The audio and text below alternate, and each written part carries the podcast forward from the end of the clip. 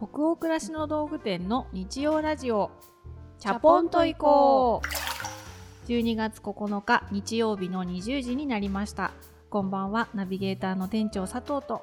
アシスタントの吉部こと青木がお届けします。日曜ラジオチャポンと行こうでは明日から平日が始まるなぁという気分を皆さんからのお便りをもとに女湯トークを繰り広げながらチャポンと緩めるラジオ番組です、えー各週日曜日に放送しております。さあ12月9日回ですね。はい、私実は昨日までうん、台湾に出張に行っておりました、インスタで見てました。初めてだったんですよね台湾。あそうなんうだ、ん。すごく食べ物が美味しかったです、うんなんか地元の人が行く朝ごはんのお店とか、うん。あのお昼ご飯を、うん。なんか地元の人がもう通ってなんか長蛇の列ができるような、なんだろうあれ蒸し鶏をご飯の上に乗っけて食べるみたいな丼丼物屋さんみたいなところとか行ったんですけどすごく美味しかった。台湾の朝ごはん憧れがある、うん。一回行ってみたいな、うん。近いのにね行ったことなくて私。なんかねもっと蒸し暑いのかなとか思ってたんですけど、うん。日陰はすごくさらっとしてて、うん手首とかうん。あの首元とかをうん。温めてないとちょっとヒヤッと寒い感じもあるんですよ。でも向こうの人はみんなもうん。う足も生足バーン出してて、うんうん。袖なしボーンって着てて、うんうん。寒くないのかなって思う。一応冬なわけじゃないですか。そうですよね、うん。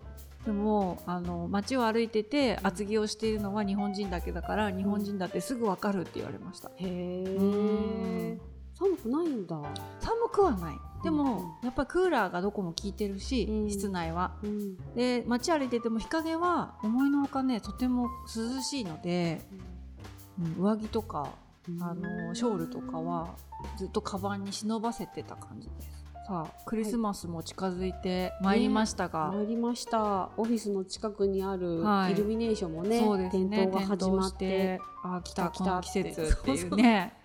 なんかインスタとか見ててもクリスマスツリー出し出してるみたいなね、あの投稿とか、ね、クリスマスっぽいこう飾りをねしてるお宅のお写真とか見るとあいいなとか思ったりしてるんですけど。あれが一番クリスマス感あるよね。そうだよね。SNS がね。ね。ツリーって出してる？ツリーね子供がなんかそわそわするんでうん。出しました、出出したらもうなんかパッて飾り始めて、うん。取りつかれたように、うんうん、でまだそわそわしてるので、じゃあなんだろうこのそわそわを紛らわすじゃないけどワクワクを持続うん。したらきっと12月ってなんか楽しいんだろうなと思って、うん。アドベントカレンダーってあるじゃないですか、うんうん、一個ずつお菓子を取っていくみたいな。んかこうカウントダウンするためな。に、うん。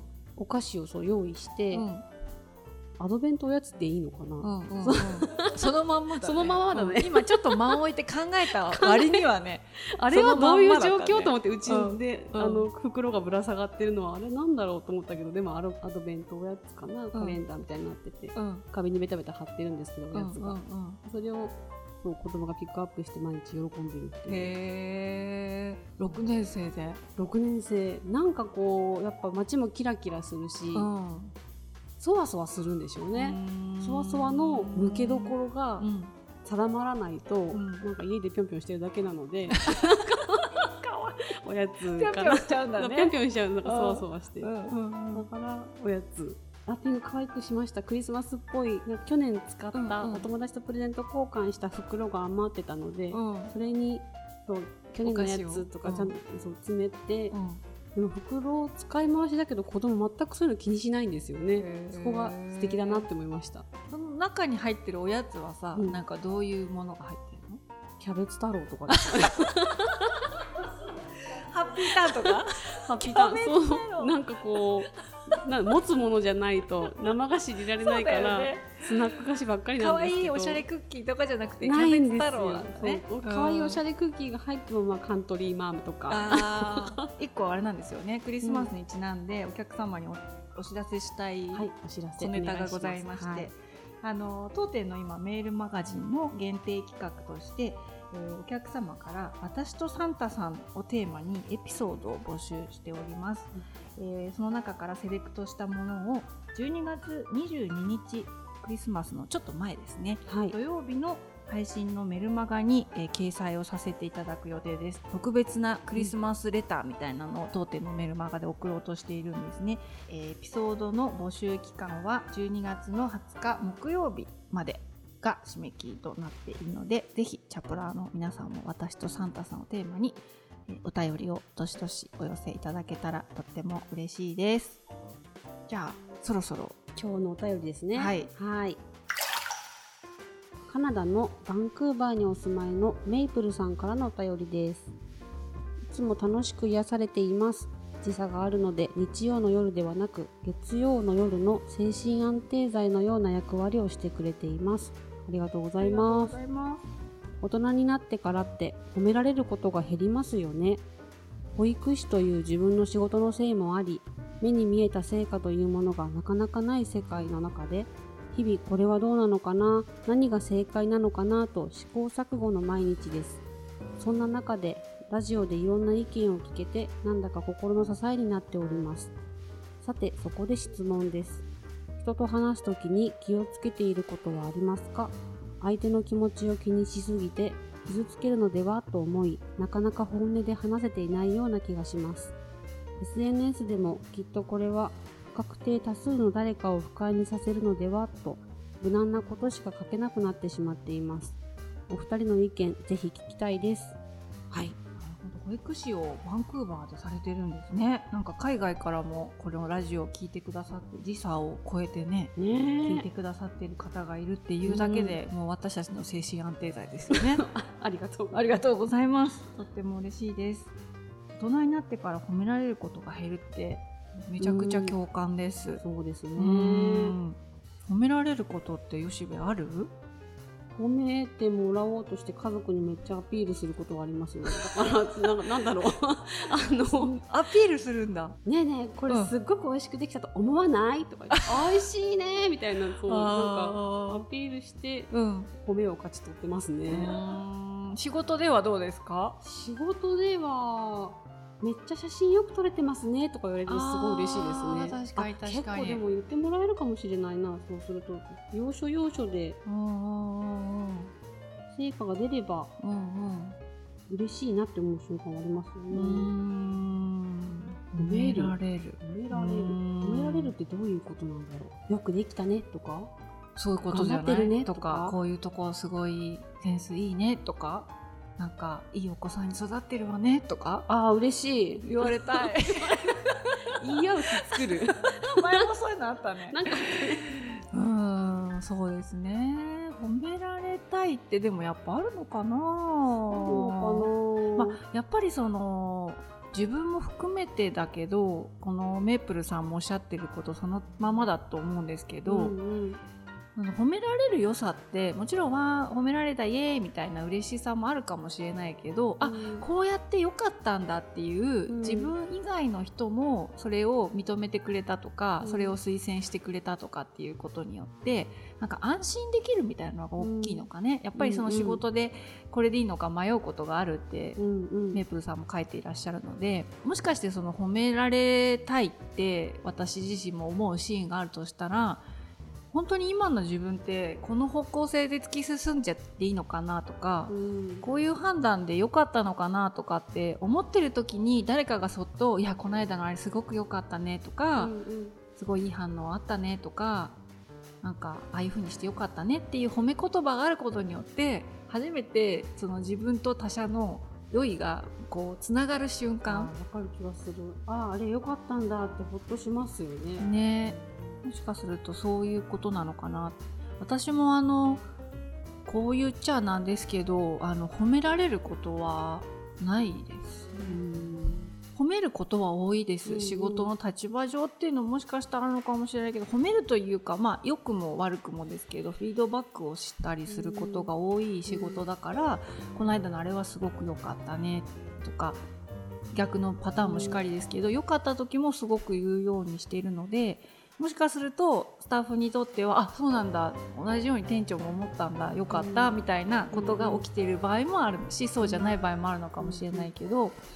自分もそれ誰かからやっぱ欲しいことってあるうん迷っったりは常にしてるから私の場合は1年にほんと1回ぐらいなんだけど、うんなんかあの一緒に会社やってる兄の代表の青木さんに「いやお前もなんかよくやってるよな」みたいなことをうんうん。1年に1回ぐらい2人きりの時にポソって言ってもらえる時あるのよ。でまずその褒められ慣れてないから、うんうん。泣いちゃうんだよねそういう時。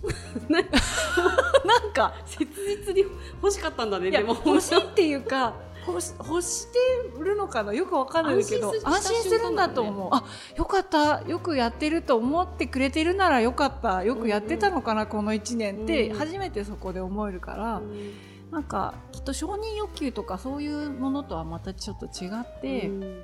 なんか自分の頑張りがあの他の人の目線と合ってたんだっていう心からほっとする瞬間なのかもね。なるほどうねん。誰に認めてもらえるかっていうのによるかもしれないね、うんうんうん。一緒に会社をやってる兄だからこそ言ってもらえると、なんか心底ああそうかって思うみたいなのがあるのかもね、うんうんうんそれはやっぱり常日頃自分を責めてたりして全然もっとやれるはずだとか、まだまだ自分って苦手なことから逃げてるんじゃないかとか頑張ってるようだけどただ忙しいだけなんじゃないかとか、うん。本質的に頑張んなきゃいけないことは頑張れてないんじゃないかとかって、まあ、考えちゃうから、まあ、自分よりちょっと違う立場の目線の人から「いや十分やってるよ」って一言言ってもらうだけで、うん。なんかほぼほぼ解決するみたいな瞬間はあるのかな。365日のうちの1日だけうん。褒められてうん。嬉しい時がある。そう。だから褒めすぎないっていうのもいいのかなって思ったりもします。逆だと、う、うんうん。ん、本当にたまに本質的なところで褒めるとかっていうのも褒める立場の人はあ考えることあるのかなと思ったりしますね。あとご質問もはい。メープルさんから来てますよ、出ますよ人と話す時に気をつけていること。うん。気をつけている。でも本当にこのお便りの通り質問の通りで相手の気持ちを気にしすぎてなかなか本音で話せないっていうのはこれ本当子供の時からずっとですね。えー今も？今も今も。年齢とともになんかそこが和らいでいってるとかって実感もなくずっと気にしながら喋ってるっていう感じですか？気に気心知れてくると自然と気にしてないのかもしれないけど、うん。やっぱなんか大事な部分では気を引き締めてすごい喋ってるなって思いますね。うんうんうんうん親しい人ほど気をつけてるかな。はうん。うんっきり言えないんですけど、ね、うん。難しいね。やっぱ大事だから気にしますよね。その相手のことが大事だし、うん大事にされてるって思うと、ん。その人に何か伝える時とか普通に話す時ってねちょっと気にしますよね。そうだね。傷つけるの嫌だしね。確かにあのメープルさんもおっしゃってるけどその不確定多数のうんうん。誰かを不快にさせるのではっていう、まさに SNS とか私たちもやってるじゃないですか、はい。だからまあ結局無難なことしか書けなくなるってめちゃくちゃわかるっていうかはい。私は結構そこはもう割り切って無難でいいって思ってやってるっていう感じですかね。まあそれでも生きている限り絶対誰かをどんなに気をつけても傷つけていると思うので、うん。あのまあ、お互いだと思うんですけど、うんうん。私たちも傷つけられることもあるし、うん。その意図はないけれどもうん。無意識のうちに何かを言うとか何かをするってことは周りの人に何がしかの影響を与えちゃうっていうことだからうん。無難な発言してたって傷ついちゃう人はいると思うんですよね。そうん。だからまあ気をつけてはいるけどあの面白くしようと思ってなんか無難であることを恐れるっていうのはしないようにしてるかな。無難でいいやって。うんうん不確定多数に対しての発信をするときは逆にそっちを私は選択することの方が多いかな。もっと、うん。もっとキワキワの面白いことを言ったり書いたりした方がいいんじゃないかって思うことももちろんすごくあるんですけど、それによってやっぱり失うものうとん。無難だけど頻繁にある更新頻度を保って、うんあのお客様とかとの関係を保っていくっていうこととどっち自分は欲してるかなと思ったらうん。やっぱり後者かなって思うのでそこはそうしているのとあとは不確定多数じゃない相手うんとの話す時に気をつけてることは逆にいろいろあるかもしれないですけど私もその割と気を使ってしまう方なので、相手が傷ついているんじゃないかっていうことを気にしないわけでは全くないんですけどなんか人と話す時ってなんか2つの多分軸があってうん。傷つけちゃう時の軸って2つあると思うんですよ。うん一つは言い方で傷つけるっていうこと。もう一つは言った内容で傷つけるっていう、うん。この2つが私はあると思っていうん。て、できるだけ言い方で傷つけるってことはしないようにうん。気をつけたいなとは思います。うん。気をつけたい私も。でもやっちゃってると思うんですけど、うん。でもできるだけ意識としては言い方で傷つけるってことはしたくないなと思ってるんですけど傷つけたくないあまりにあの言わなきゃいけないテーマを控えるってことはしたくないんですよ、うん。同時に。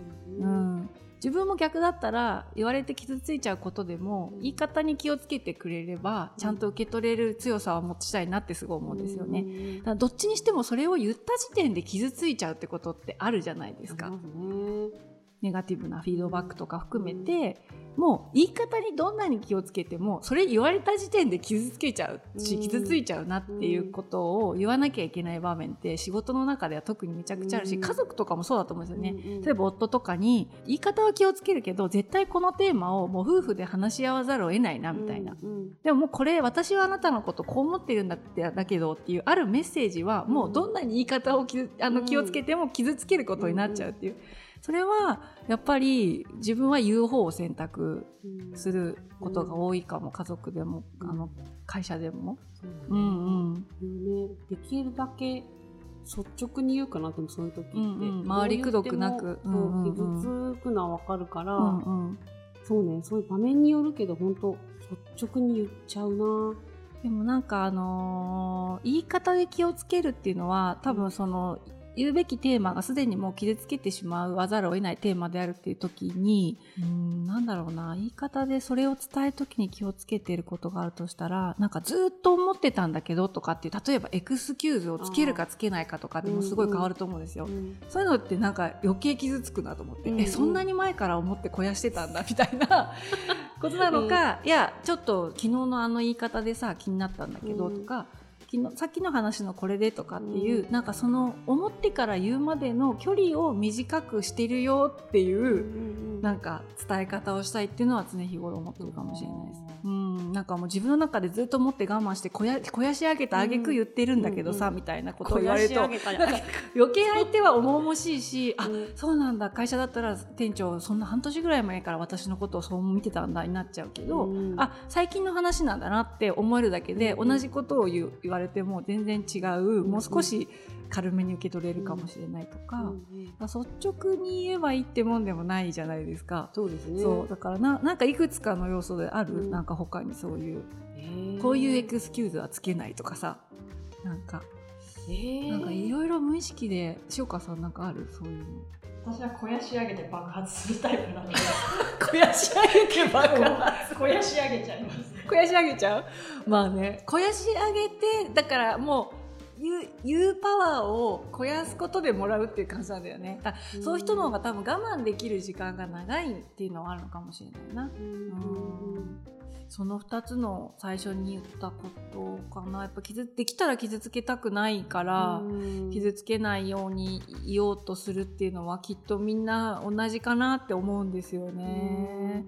でも傷つけ合わないと一歩踏み込めない関係性っていうのも、私は結構あるっていう風に信じちゃうタイプで、上上積みのところで取ってるコミュニケーションだけで終わっていいかもしれない人と、やっぱりそこ一歩踏み込んでなんか間違えて傷つけちゃったり傷つけられちゃったりすることがあってももう一個深いコミュニケーションが取れたっていう方に行く人もいるなと思っていて、まあ難しいですよねこれ永遠のテーマだな本当にそその人との関係性によるというかどんだけ気をつけても気をつけすぎて相手に伝わってないってことも多々あるわけでそうだよね。こう伝えたつもりだったんだけどみたいな。なんかオブラートに包みすぎて分かってなかったみたいだからもう一回なんか同じように伝えなきゃいけない時って、うん。うんうんやっぱこっちは苦しいけど向こうはあんまり気にしてないので、うん。やっぱり率直に言った方がいいんだなっていう結果になったりとか、うん。関係にもよるよね。そうですね。子供がなんか面白いこと言ってたのが、うん。まあいろいろあったとしてもさみたいな。うん。ごめんって謝ればいいんだよみたいな。なんかすごいそりゃそうだろうけどっていう。いやーでも真実かもね。うんそう謝れるかっていうのも問われるよね。うん。傷つけちゃった時とかあの言い方間違えちゃった時言おうとする動機は絶対悪くなかった場合でも、ちょっと言葉のチョイス間違えたなっていう時は多々あって。それが発覚した時に謝れるかどうかっていうのもやっぱり確かにね、大人として試されるよね。でもやっぱごめんハグじゃない？もう。そうね。ごめんハグ。ハグあれのことは置いといて大好きだよっていう。そう。本当に好きなんだよってことをやっぱりなんか伝える手法が欲しいもっと。難しいですね。鬱陶しい話になりましたね今日もね。ね。はい。でも私たちが言えるのは本当今のところこんなことぐらいしか気をつけられてはないですね。まだまだ修行中です。ね。まあ永遠にだろうねこれはね。永遠だろうなん。自分も傷ついちゃうしね。そこはなかなかこう皮が厚くならないよね。そうだね。うん、やっぱ同じことで傷つくし、うん。一回傷ついたらもうそこのかさぶたで傷つかないってこともやっぱ私の場合もないもんな、うん。何度でも傷ついちゃう同じことで、うん。ね、年末だから結構コミュニケーション荒れたりもする時期ですよね。そうなの？いやなんかやっぱみんな世話しないじゃない気持ちも。師走ですし。幸せですしバタバタするし、うん。なんか今年に関して振り返ったりして焦ったり実際にいろんななんていうのかな飲み会含めてコミュニケーションを取る機会も多くって、はい。飲んで喋るとかっていんううん。場面も多いから、コミュニケーション誤りがちな12月なんで私も気をつけたいと思います。健やかにお誕生日を迎えられるように。はい。年末のねお誕生日。はい。迎えられますように。はい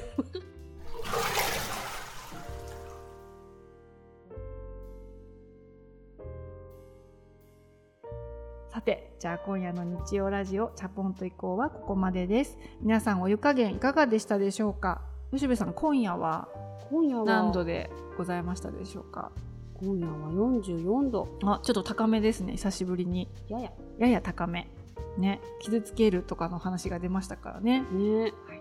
皆さんの気分が少しでも緩まると嬉しいです番組は購読に便利なポッドキャストでも同時に配信していますのでぜひチャポンと移行で検索してみてくださいね、えーチャポイコでも引き続きお便り募集しております。ページ後半のホームから感想やご意見ご質問などぜひどしどしお寄せくださいね。全国のハガキ職人さんお待ちしております。